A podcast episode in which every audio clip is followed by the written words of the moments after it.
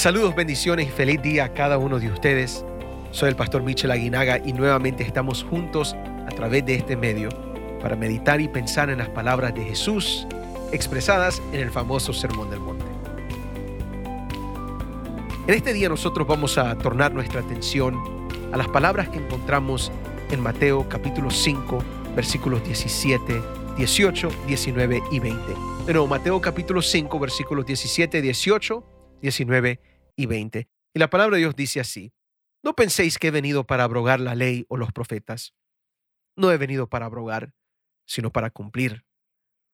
Porque de cierto os digo que hasta que pasen el cielo y la tierra, ni una jota, ni una tilde pasará de la ley hasta que todo se haya cumplido. De manera que cualquiera que quebrante uno de estos mandamientos muy pequeños, y así enseña a los hombres, muy pequeño será llamado en el reino de los cielos. Mas cualquiera que los haga y los enseñe, éste será llamado grande en el reino de los cielos.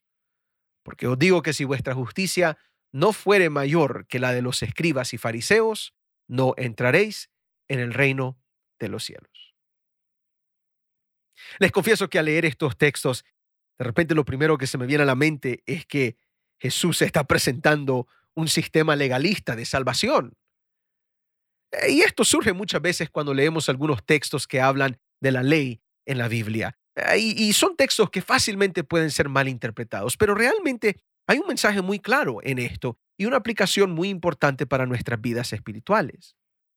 Para entender esto tenemos que comenzar al principio. Jesús dice, no penséis que he venido para abrogar la ley o los profetas. Ahora, cuando Jesús dice esto, claramente le está hablando del Antiguo Testamento. La expresión, la ley y los profetas era una expresión que se usaba en el tiempo de Jesús para referirse al Antiguo Testamento. En sí, el Antiguo Testamento en el tiempo de Jesús era la única Biblia que ellos tenían. No existía el Nuevo Testamento. Así que cuando se habla de la ley y los profetas o se habla de las escrituras, es en referencia a los 39 libros del Antiguo Testamento. Tal vez dividido un poquito diferente en aquel entonces, pero el mismo concepto.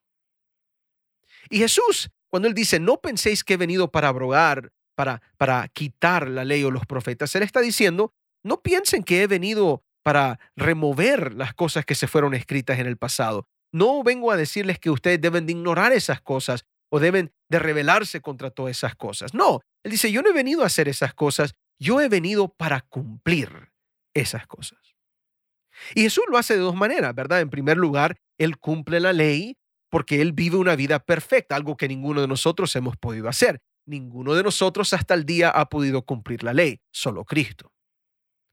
Por el otro lado, Jesús también cumple los escritos de los profetas, porque las profecías del Antiguo Testamento encuentran su cumplimiento en Cristo Jesús o en relación con Cristo Jesús. Entonces, Jesús dice, mira, yo no vengo a que ustedes ignoren, no vengo para enseñarles a que ustedes ignoren las cosas del Antiguo Testamento, he venido para cumplirlas.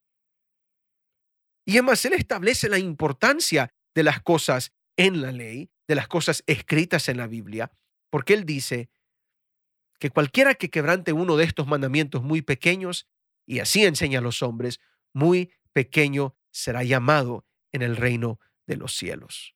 Mas cualquiera que los haga y los enseñe, éste será llamado grande en el reino de los cielos. Porque os digo que si vuestra justicia no fuere mayor que la de los escribas y fariseos, no entraréis en el reino de los cielos. Ahora, ustedes notarán primeramente que Jesús le está diciendo que todo mandamiento tiene vigencia para nuestras vidas. Ahora, de nuevo, Jesús no está descartando la ley o los profetas o las enseñanzas del Antiguo Testamento, pero sí está diciendo que tienen aplicación a nuestras vidas, que debemos de seguir enseñando las cosas del Antiguo Testamento. Por eso es que nosotros creemos que tanto el Antiguo Testamento como el Nuevo Testamento es palabra de Dios, tiene aplicación para nuestras vidas. Pero cuando Jesús comienza a hablar de mandamientos pequeños y, y la necesidad de poder enseñar estos mandamientos pequeños, algunos que menospreciaban esos mandamientos pequeños, esto era un problema en el tiempo de Jesús.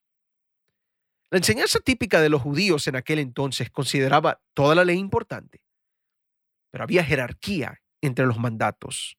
Algunas leyes eran más importantes que otras. Y, Jesús viene y critica esto claramente. Lo, vemos en Mateo 23, 23. Viene Jesús y él dice, Ay de vosotros, escribas y fariseos hipócritas, porque diezmáis la menta y el eneldo y el comino, y dejáis lo más importante de la ley, la justicia, la misericordia y la fe. Esto era necesario hacer sin dejar de hacer aquello. En otras palabras, en el tiempo de Jesús, algunas cosas en la ley habían tomado mayor importancia que en otras.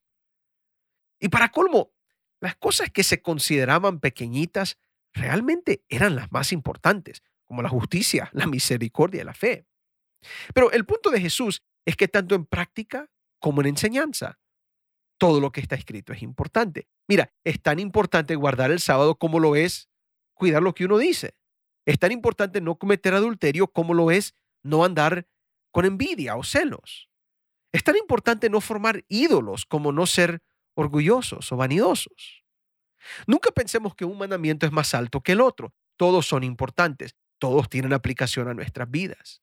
Y la idea aquí es que si fuéramos a menospreciar puntos de la ley, si fuéramos a decir que uno de esos no es tan importante, ignoremos esa parte de la Biblia, Jesús dice que en el reino de los cielos seremos despreciados. Esta es una expresión que no quiere decir que entraremos al reino de los cielos, esto quiere decir que el reino de los cielos no valora esas cosas. La voluntad de Dios para nuestra vida debe ser de máxima importancia para nosotros. Ahora, nuevamente, para que no haya mala interpretación, no somos salvos guardando la ley, pero eso no significa que la ley no es importante.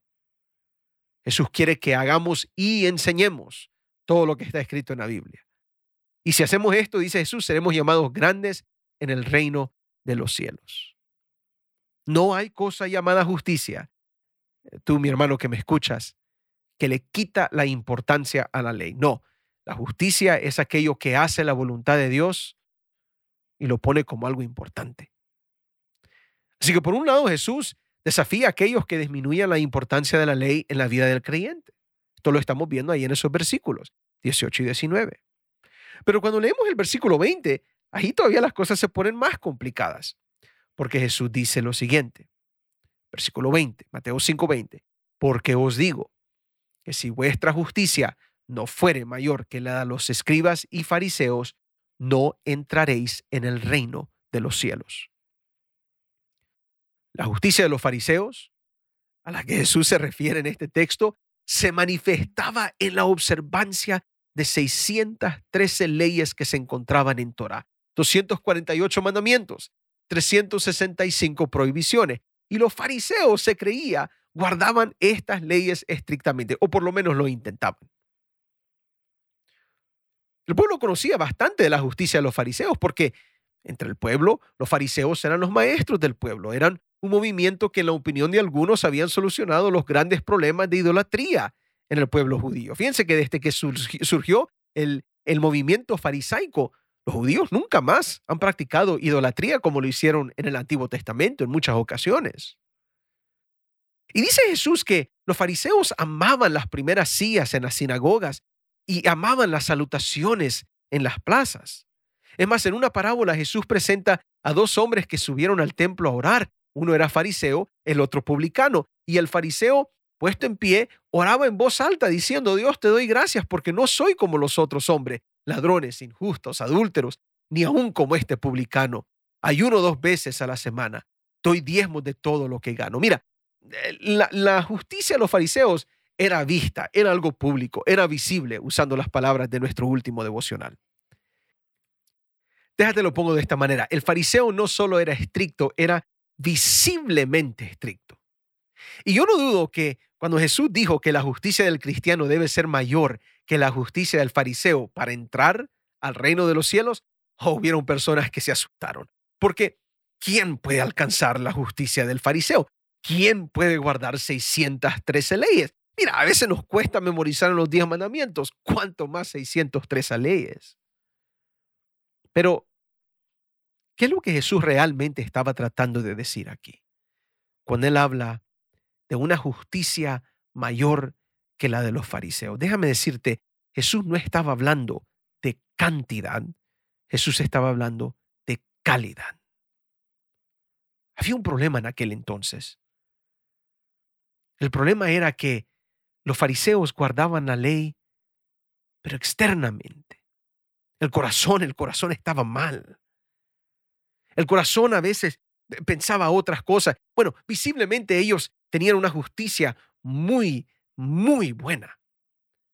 Las personas miraban y decían, mira hombres piadosos, las personas hasta se movían, inclinaban su rostro en momentos cuando ellos pasaban porque miraban a personas santas. Pero Jesús, como podía leer los corazones y sabía los pensamientos de las personas, Jesús se estaba refiriendo a una justicia que no era externa solamente, sino una justicia que se manifestaba en el corazón. Me gusta cómo lo describe John Stott nuevamente en su comentario del Sermón del Monte. Él dice, no, la justicia cristiana es mayor que la justicia farisaica porque es más profunda, ya que se trata de justicia del corazón. A partir de Freud se ha hablado mucho sobre psicología profunda. El interés de Jesús estuvo en la moralidad profunda. Los fariseos se contentaban con una obediencia formal y externa, una conformidad rígida a la letra de la ley. Y Jesús nos enseña que las demandas de Dios son mucho más radicales que esto. La justicia que le agrada es justicia interior de pensamiento y movimiento, porque Jehová mira al corazón. Mira, pongámoslo de esta manera, la ley es importante para el cristiano. El guardar la ley no te va a salvar, pero tiene la importancia en tu vida. Pero Jesús lo que quiere es manifestar esa ley en tu corazón. La transformación que Jesús hace es en el corazón, no solo en lo de afuera.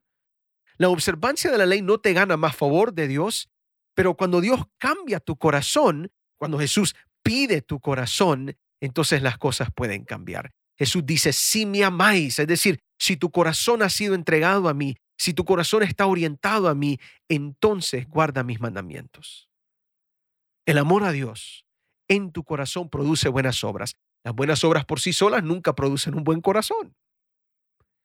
Y este es el punto de todo esto.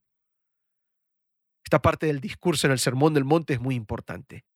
No podemos ignorar la importancia de la ley en nuestras vidas, pero el legalismo tampoco te salva.